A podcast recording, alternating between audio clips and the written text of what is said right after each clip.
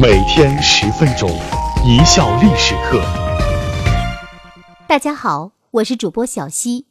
我们今天来说一说悠悠的幽皇后，作者萧胜。根据史书的记载，冯润是在宫中淫乱后被告发，北魏孝文帝元宏临终前留下遗诏，命将冯润赐死。从史书的记载来看，他是属于。不作死就不会死的典型人物。为什么说幽皇后冯润的家族背景不是一般的强呢？为什么冯润两次入宫判若两人呢？冯润是冯熙的女儿，而冯熙则是文明太后冯友的哥哥。冯太后又是什么人呢？她是北魏文成帝的皇后，献文帝的养母，孝文帝的祖母。献文帝登基后尊为皇太后。由于北魏是少数民族政权，风气比较开化。冯太后由于后宫冷清，养了一个叫李毅的情人。这样的事情在冯太后眼里也许不觉得什么，可在献文帝看来，母亲日夜与那些不三不四的男人行欢，心里相当不爽。后来找了个机会把那李毅给杀了。冯太后相当气愤。你虽然是皇帝，可你老妈的私生活轮得着你来管吗？所以从此后母子交恶，也有可能不是亲生母子的关系。冯太后利用自己手里的权势，把献文帝逼下了台，让他不足五岁的儿子拓跋宏当了皇帝，这也就是后来的孝文帝元宏。由于孝文帝年幼，身为太皇太后的冯氏从此后临朝执政。开始了他的政治生涯。从以上这段描述可以看出，冯润的家族背景简直太强大了。冯润入宫为妃，实际上是冯太后安排的一颗政治棋子。当时冯太后已经老了，但她不想让冯氏没落，甚至是要让冯氏一族一直位居后宫，故让冯润和他的妹妹冯清姐妹俩一起入宫，嫁给孝文帝。姐妹俩同时进宫，相当于双保险啊！可惜的是，冯润让冯太后失望了。冯润的性格里面多少带有点女孩子家的浪漫主义色彩。一般来讲，凡是骨子里喜欢浪漫的女孩子，都有些小女人的那种任性、不识大体，甚至经常还会撒撒娇、发发小脾气之类的。这样的女人，若只生在普通的老百姓家里，还则罢了。可是宫里就不是文青女该待的地儿，到了宫里面的冯润完全没点心机，想说什么就说什么，想做什么就做什么。虽博得了皇帝的一时欢心，可冯太后看得心急呀。小白兔在后宫必定是要吃亏的，你自己吃亏倒也罢了，万一让人抓着把柄，不就把冯氏一族给连累了？鉴于此，强势的冯太后让冯润离开了宫廷。不但让他离开了宫廷，由于当时孝文帝还挺迷恋与众不同的冯润，冯太后为了让孝文帝死心，还让冯润出家去当了尼姑。关于这段历史，史书上是这么说的：说是那一年冯润得了牛皮癣之类的皮肤病，冯太后为了不让这种病传染给皇帝，就把冯润送出了宫，并让他去当了尼姑。当然，这算是官方的说法。但这肯定是不可信的，理由有两点：一是牛皮癣不是大病，宫里的御医治不好吗？其次，就算是治不好，又不是犯了什么大错，为什么要废了他出家为尼呢？从贵妃被贬为庶民不说，还被逼去当了尼姑，这中间的落差实在是太大了。在冯润出家的四年后，冯太后驾崩，在她弥留之际，这位强势的太后。还不忘了左右朝政，留下遗言，要求孝文帝立冯清为皇后。孝文帝是比较孝顺的，当场就答应下来。按照当时的习俗，冯太后死后，孝文帝要守孝三年。三年后，他果然册立了冯清为皇后。到了这个时候，冯润已经当了整整七年尼姑，七年足可以改变一个人。冯润恨也好，怨也罢，但他已然认命。他坚信自己不会再回到皇宫了。可他也不甘心做个什么好尼姑，所以在这期间，他找了一个男人，此人叫高菩萨。按照史书的记载，高菩萨是宫里的太监，不知何因没被净身。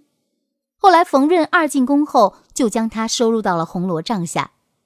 其实这个说法也是靠不住的。试想一下，冯润七年的尼姑生涯都忍了下来，二进宫后还会忍不住寂寞去找太监当情人。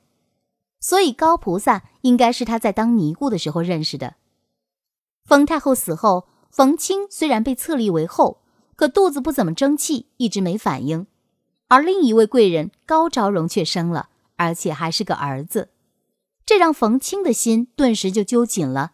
他似乎看到了自己被拉下马时的悲惨情景。忧心忡忡的冯清想到了在出家当尼姑的姐姐，他想。如果能把姐姐重新接回宫里来，扳倒高昭容的胜算肯定会比自己单打独斗要大得多。打定了这主意后，马上就跟孝文帝去说了。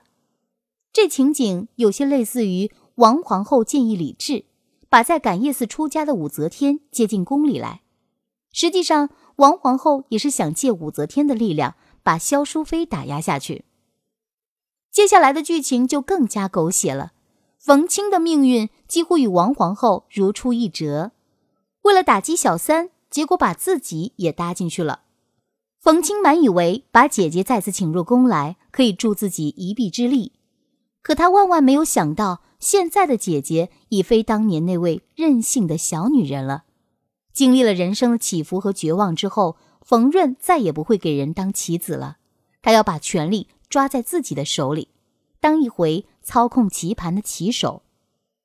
凭借着孝文帝对他的眷恋，以及久别重逢后的那股子新鲜感，冯润很快就抓住了孝文帝的心，以一个成熟女人的身体和心机，牢牢的俘获了孝文帝，使其对他欲罢不能。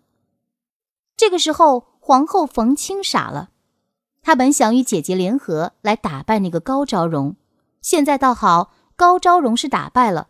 彻底失宠了，可带来的连锁反应是，他这皇后也失宠了。冯润让孝文帝废了冯清的皇后之位，并将她贬为庶民，出家为尼。随后，冯润被立为皇后。没过多久，高昭容暴毙。